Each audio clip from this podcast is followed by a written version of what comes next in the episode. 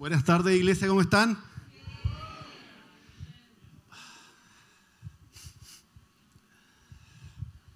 Dice Primera de Pedro 5:8, estén alerta, cuídense de su gran enemigo el diablo, porque anda al acecho como león rugiente buscando a quien devorar.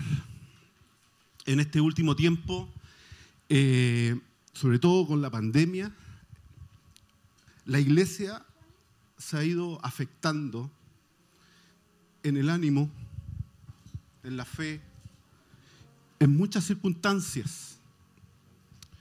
Y lo que te quiere decir Dios hoy día, lo que nos quiere decir, es de que no es casualidad, porque anda un león al acecho.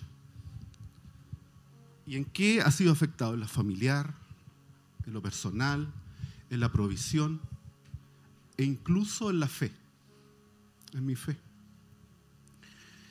Efesios 6:12 dice, pues no luchamos contra enemigos de carne y hueso, sino contra gobernadores malignos y autoridades del mundo invisible, contra sus fuerzas poderosas de este mundo tenebroso, contra espíritus malignos de los lugares celestiales. Satanás, el diablo, no es solo aquel que, según la teoría, según lo que sabemos, le ha pasado a lo mejor a alguno, te mueve los pies en la noche o te asusta, y que a veces no lo queremos nombrar para como no llamarlo.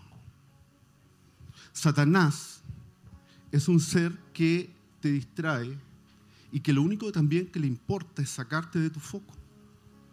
Si el Evangelio no fuera en estas columnas y fuera este pasillo, como se dice, el camino angosto, lo que quiere es empujarte un poquito y dejarte en el lado ancho. Y eso vamos a revisar si con él.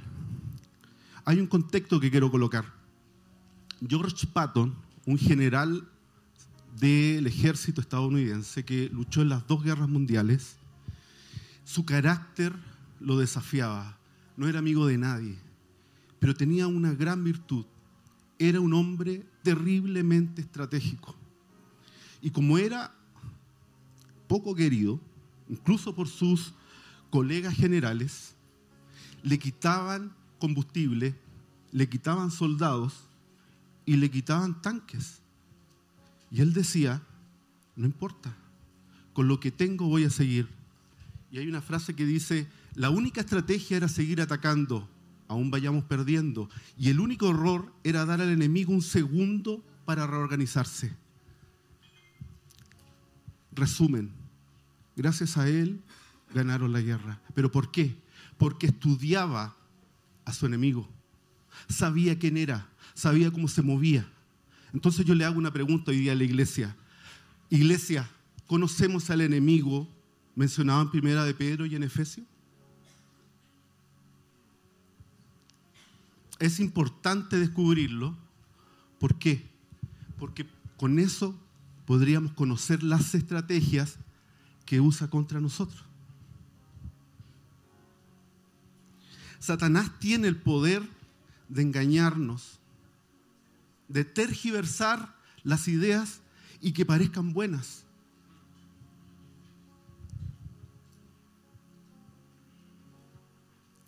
Pero hay una buena noticia, iglesia. Satanás es un ser predecible. Y lo vamos a descubrir en su palabra. Lo invito a leer Mateo 4, del versículo 1 al versículo 11. Si no tienes Biblia o no tienes tu teléfono, la vamos a proyectar acá y la voy a leer con ustedes. ¿Estamos listos? Dice, eh, luego el Espíritu llevó a Jesús al desierto para que allí lo tentara el diablo. Durante 40 días y 40 noches ayunó y después tuvo mucha hambre. Estamos hablando de Jesús. En ese tiempo el diablo se le acercó y le dijo, si eres hijo de Dios, di estas piedras que se conviertan en pan. Pero Jesús le dijo, no. Las escrituras dicen, la gente no solo vive de pan, sino de cada palabra que sale de la boca de Dios. Después el diablo lo llevó a la santa ciudad Jerusalén, al punto más alto del templo y le dijo, si eres el Hijo de Dios, nuevamente, tírate, pues las escrituras dicen, Él ordenará a sus ángeles que te protejan y te sostendrán con sus manos para que ni siquiera te lastimes el pie con una piedra. Jesús le respondió, las escrituras también dicen, no pondrás a prueba al Señor tu Dios. Luego el diablo lo llevó, la tercera tentación, lo llevó a la cima de una montaña muy alta y le mostró todos los reinos del mundo y la gloria que hay en ellos. Te daré todo esto, dijo, si te arrodillas y me adoras. Jesús le dijo, vete de aquí, Satanás, porque las escrituras dicen, adora al Señor, tu Dios, y sírvele solo a Él. Creo que sigue que después llegaron los ángeles y lo acompañaron.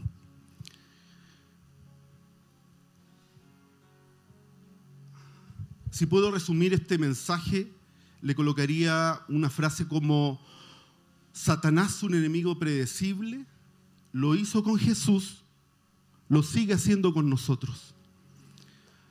¿Y por qué digo eso? ¿Por qué lo digo que lo hizo con Jesús y lo sigue haciendo con nosotros? Porque vamos a revisar esta palabra que fue hace 2000 eh, menos 33, como 2000 años atrás, hoy día está presente en nosotros. Y si queremos saber por qué estamos acá, pensando en qué me pasa, por qué me comporto así, por qué me pasa lo que me pasa, por qué sufro, por qué no sano, Dios te quiere traer un poquito para que te centres en el camino angosto y lo vamos a revisar. La primera tentación, quiero hacer un alcance, la tentación no solo tiene que ver con temas sexuales. La tentación tiene que ver, como por ejemplo, tentarme a no pedirle disculpa a mi esposa.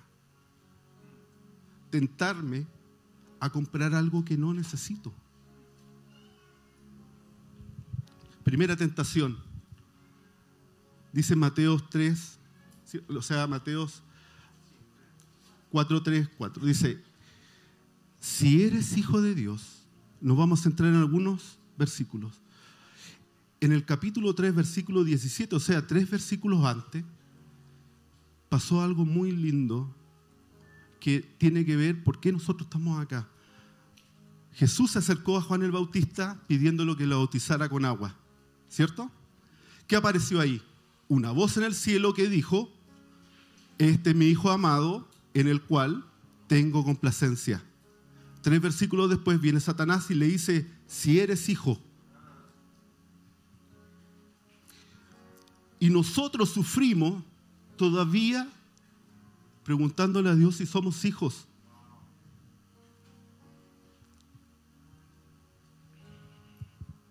¿Quién de nosotros en algunas ocasiones no ha faltado para comprar algo, para vestir, para viajar, para ver a nuestros familiares, incluso para invitar a alguien a tomarse un café?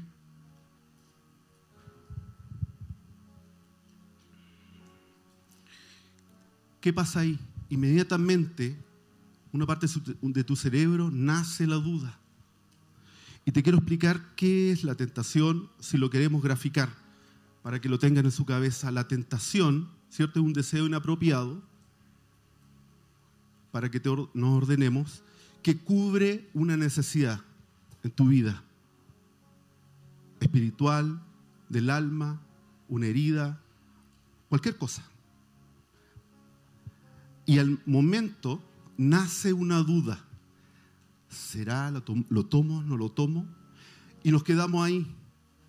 Pero no seguimos la ecuación. Y la ecuación tiene que ver que cuando nosotros tomamos o no tomamos una decisión, afecta nuestro fruto del Espíritu. Y eso es lo que vamos a revisar ahora. La primera tentación. Cuando no sucede, cuando no tenemos, le decimos, Señor, yo te sirvo, Llevo tanto tiempo en la iglesia, Pero no nos damos cuenta que Satanás nos hizo un pequeño empujón y nos tiene aquí, gastando el tiempo, no haciendo que nuestros días cuenten, como dice su palabra, que todos los días cuenten para la gloria de Dios.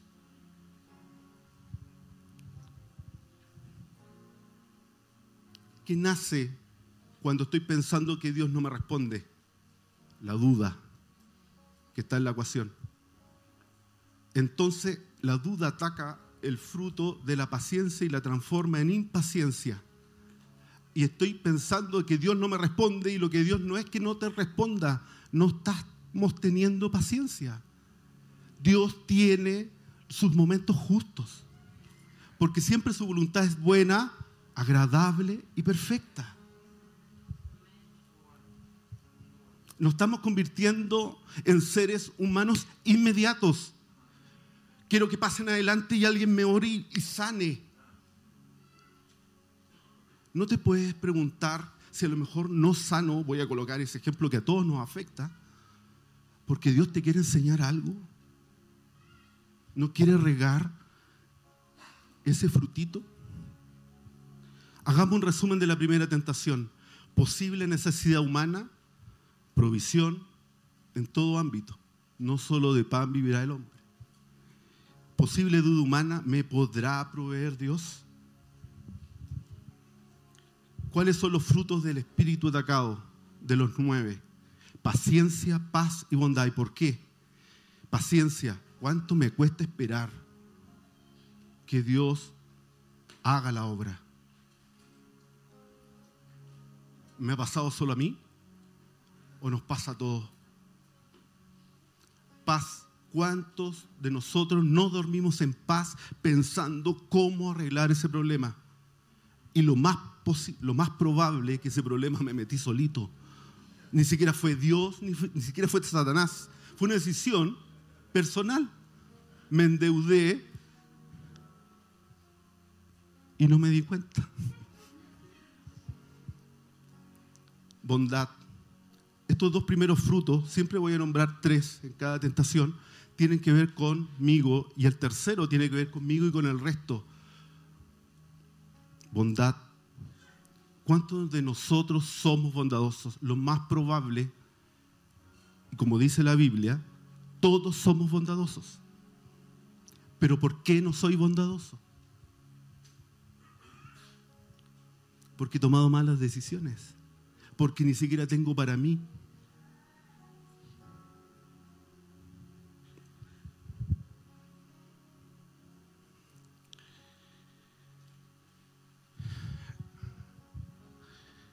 Hace unos 10 años atrás tomé muchas malas decisiones y se las quiero contar.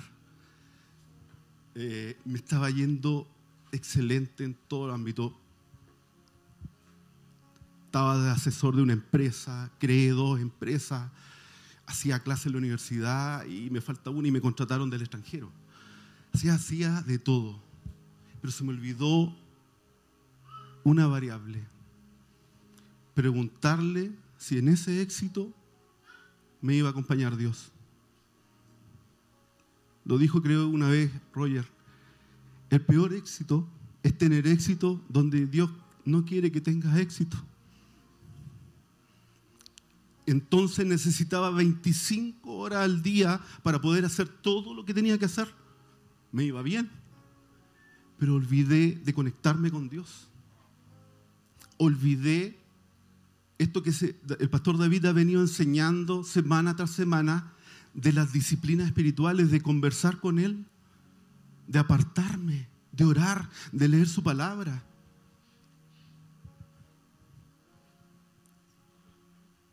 ¿Cuántos de nosotros hemos orado por alguien y nos sana? ¿Cuántos, peor, cuántos de nosotros han orado por nosotros y nos sanamos? ¿Qué sientes en ese momento? ¿Qué duda te empieza a atacar, a resonar? Es la voz sin habla que te acompaña día y noche. Y, y la alimentamos. ¿Quién eres tú para ayudar a otros? Aquí piden ayuda. recién pidieron ayuda a Vale. Mudos. ¿Cómo voy a ayudar si nadie me ha visto? ¿Cómo que nadie te ha visto? ¿Jesús te vio?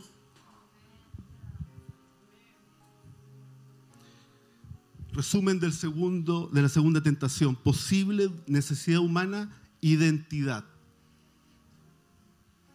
Posible duda humana, soy hijo, soy hija. Frutos del Espíritu atacado, fe, gozo, benignidad. ¿Por qué estos frutos? ¿Qué es fe? Para explicar la fe, ¿cierto? Se puede explicar según la Biblia, pero para ser prácticos y bajar las disciplinas espirituales hacia lo que nos pasa día a día, la fe es, sácale estas dos variables, sácale tus problemas y sácale todos tus éxitos. ¿Con qué quedamos? Esa es la medida de fe con la que nos movemos. Y lo más probable siempre, y, lo digo, somos seres tan básicos que cuando tengo poco, un poco lejos de Dios, cuando tengo un poco más, perdón, un poco, tengo poco, un poco cerca de Dios. Y cuando tengo más, un poco lejos de Dios. ¿No ha pasado? Y esto no tiene que ver con enrostrarle a la iglesia, cómo somos. Lo que Dios quiere traer es sanidad a nuestro corazón. La Biblia dice que nos exhorta porque nos ama. Nos quiere sacar de donde estamos perdiendo el tiempo, aquí en el lugar ancho, con la queja. ¿Por qué, Señor? Si lloro, ¿por qué, Señor? Y Dios Decía en la mañana, estamos apuntando al satélite equivocado. Necesitamos alinearnos, centrarnos, como decía Pastor David la semana pasada, sentarnos a preguntar, ¿dónde está Dios? ¿Dónde está Jesús?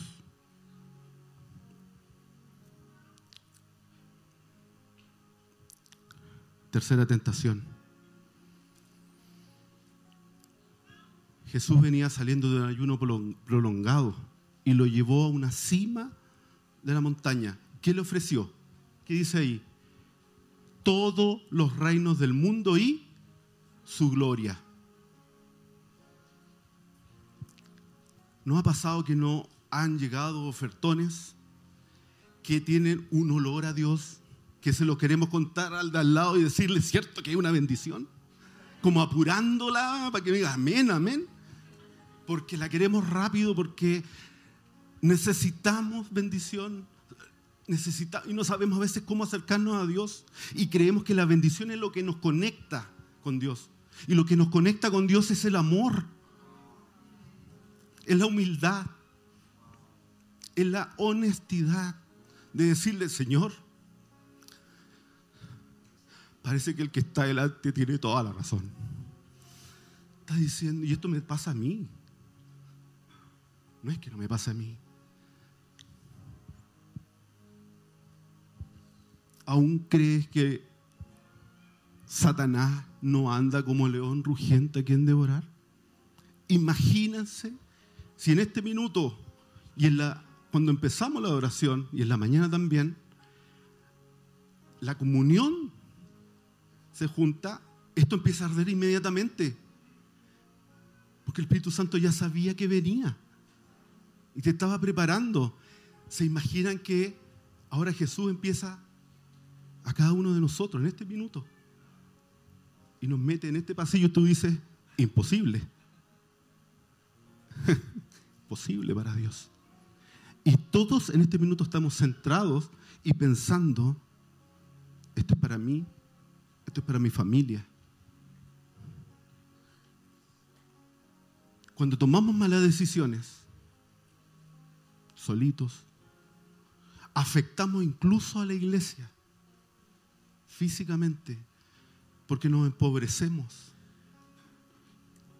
nos nace la, la necesidad de ayudar, pero como no tenemos, afectamos los diezmos y las ofrendas. Entonces, yo no estoy predicando sobre el dar, pero te lo tengo que decir, porque mis actos afectan a otros, afectan el propósito de Dios. Dios se la va a arreglar igual, pero lo que quiere es de que tu corazón empiece a sanar, a entender de que ese fruto del Espíritu completo, 101% que tuvo Jesús, también lo podamos tener nosotros. ¿Cuáles son los tres frutos del Espíritu tocado en esta tercera tentación? Posible necesidad humana, reconocimiento, orgullo, pobreza en todo sentido de la palabra. Posible duda humana, ¿seré visto? Si no acepto ahora mismo, ¿tendré una nueva gran oportunidad? ¿Cuáles son los fruto del Espíritu atacado, mansedumbre, dominio propio y amor. ¿Y por qué? ¿Por qué mansedumbre? Porque tenemos que entender de que no se trata de nosotros este camino, se trata de Él. Tenemos que volvernos a ser una iglesia cristocéntrica. No venir a consumir mis carencias. Mis carencias está, están alguien se está ocupando de ella y se llama Jesús. Nosotros somos enviados, así como fueron enviados estos chicos ahora, como flechas encendidas para llevar el Evangelio. Imagínense nosotros que conocemos de Dios y sufrimos. Imagínate los que no conocen a Dios. ¿Cómo están ahora? Somos responsables profesionalmente de ser cristianos. No nos podemos sacar esa responsabilidad. Dominio propio, ¿cuántas ofertas incluyen la gloria? Un ascenso, una compra, autoridad. No estoy diciendo que no. Estoy diciéndole, ¿le preguntaste a Dios? Satanás le ofreció todo a Jesús. ¿Qué queda para nosotros? Entonces, nuevamente, disciplinas espirituales. Ahora lo estamos bajando al día a día. Mañana tengo que tomar una decisión. Entonces, hoy día comienzo a orar. Mañana tengo una decisión. Entonces, hoy día comienzo a ayunar. Mañana tomo una decisión. Entonces, hoy día me aparto. Mañana tengo una decisión. Entonces, hoy día adoro si no sabes ayunar, apartarte, adorar. Como lo hicimos al principio. ¿Sentiste, como decía el pastor Cristian, que bajó un pedacito de cielo? Eso debe ser una constante. El problema para los pastores debiese ser dónde meten dos mil personas aquí. Debiese estar lleno. Es que no hay entrada. No es tu problema. Es un problema de Dios. Aquí debiesen estar golpeando la puerta, déjenme entrar, déjenme entrar. Y no se lo digo a los que están en online, pero, pero sí.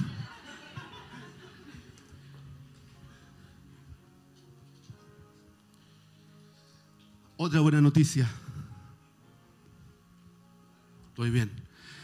Para ir cerrando, una muy buena noticia para la iglesia todo aquel que ha recibido el Espíritu Santo tiene este arbolito con los nueve frutos. Gozo, paz, benignidad, bondad, templanza, dominio propio, fe y amor. Si tú pensaste que no tenías uno, es mentira del enemigo, del engañador. Puede ser que ese fruto le esté echando poquita agua. Gozo. Gozo. ¿Te acuerdas del gozo? ¿Te acuerdas de tu primer amor? Me faltaban horas para proclamar el, el, gran día del Señor, para hablarle a todo de que Jesús sanaba. Jesús te podía traer paz. Me faltaba cuerpo para darle glorias a Dios.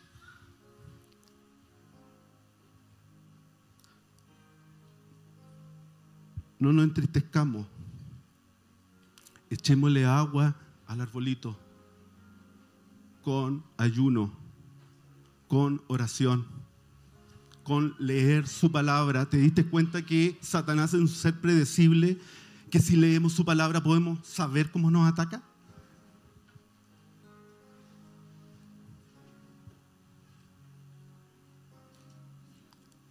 Voy terminando con esto. Romanos 12.2. Dice, no imite las conductas de este mundo ni las costumbres de este mundo. Generalmente la iglesia nos ha enseñado que esas costumbres, no fumar, no bailar, no tomar, creo que hay una leve tergiversación de, de Satanás. Las conductas de este mundo es comportarnos sin los frutos del Espíritu. Tener impaciencia cuando deberíamos tener paciencia, tener angustia en vez de tener paz, tener egoísmo en vez de tener bondad, incredulidad en vez de tener fe, desesperanza en vez de tener gozo, orgullo en vez de benignidad, ira en vez de mansedumbre, desenfreno en vez de dominio propio, odio en vez de amor. Y si seguimos leyendo, fíjate que ninguna palabra está al azar. Y así debemos pedirle a Dios que nos enseñe. Más bien dejen a Dios que transforme en personas nuevas. Si yo preguntara ahora, ¿quién ha recibido a Dios? ¿Quién no ha recibido a Dios? Nadie se para. Qué bueno. Pero lo que quiere decir Dios ahí es que nos quiere cambiar hoy día nuestra manera de pensar. Metanoia. Ahora quiero pensar como tú me estás enseñando, Señor. Que cuando tomo una decisión trae consecuencias no solo para otros, sino que para mí. Y ahora entiendo que Satanás siempre me anda empujando para sacarme del propósito. Y yo creo que la estoy haciendo re bien ahí.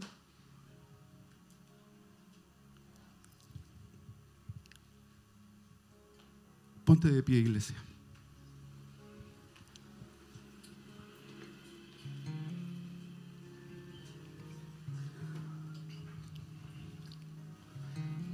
Si, bien es cierto, estamos quedando muy chicos, pero el Espíritu Santo se mueve donde quiere.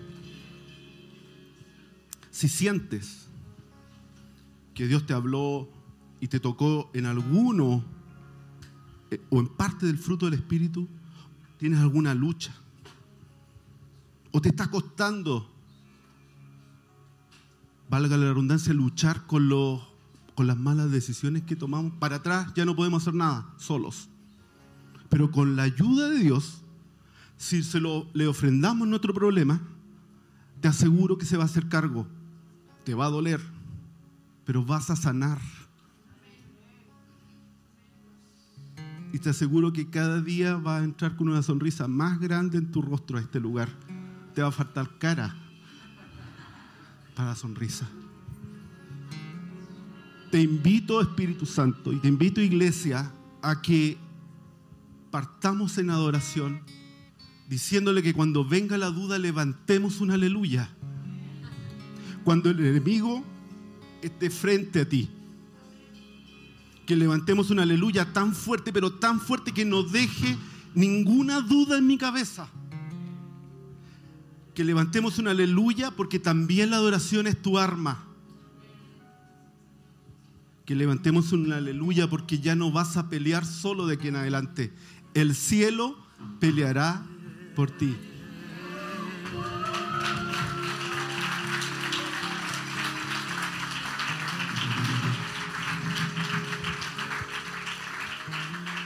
Mientras la banda empieza a adorar y quieres pasar aquí adelante algo y a ofrendar tu fruto no regado y decirle Dios, reconozco que me pillaste. y quiero ofrendar, ser vulnerable. No, no necesitas decir no, pero tienes que decírselo a Él porque Él es de relaciones. Si quieres pasar adelante mientras adoramos y cantamos y volvemos a encender esto para que te lleves, ok, las disciplinas espirituales ahora ya entiendo cómo las tengo que hacer. Amén.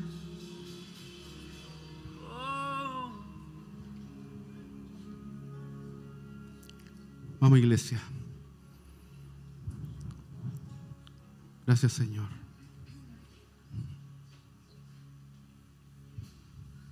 Gracias Señor. Ven Espíritu Santo.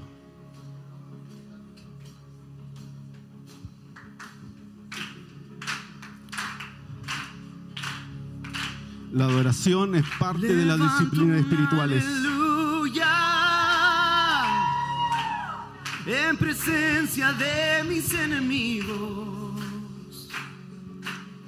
Levanto un aleluya.